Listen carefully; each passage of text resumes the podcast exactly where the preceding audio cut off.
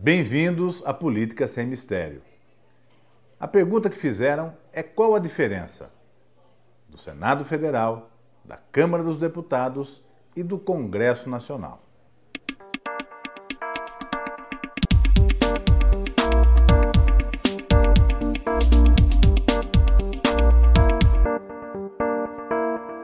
A Câmara dos Deputados, o Senado e o Congresso Nacional são o poder legislativo federal. A Câmara dos Deputados é composta por 513 deputados federais, de todos os estados brasileiros.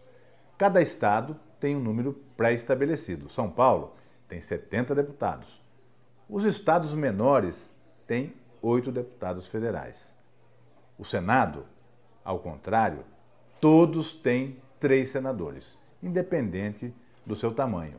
Portanto, nós temos 81 senadores. E a reunião do Senado e da Câmara forma então o Congresso Nacional.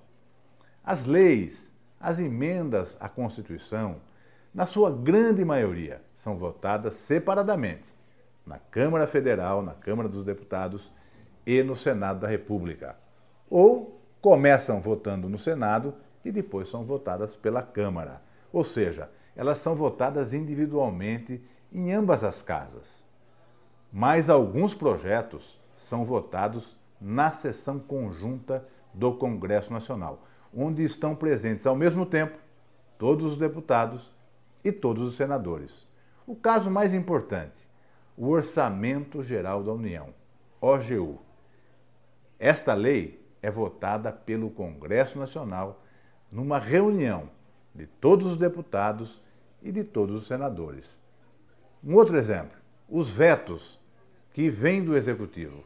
Quando o Legislativo vota uma lei, vai para o Poder Executivo, o Poder Executivo não concorda com aquele, com aquele dispositivo e veta. Nós voltamos a apreciar isso e isso também é votado pelo Congresso Nacional, mas nós vamos explicar numa outra oportunidade, num capítulo à parte.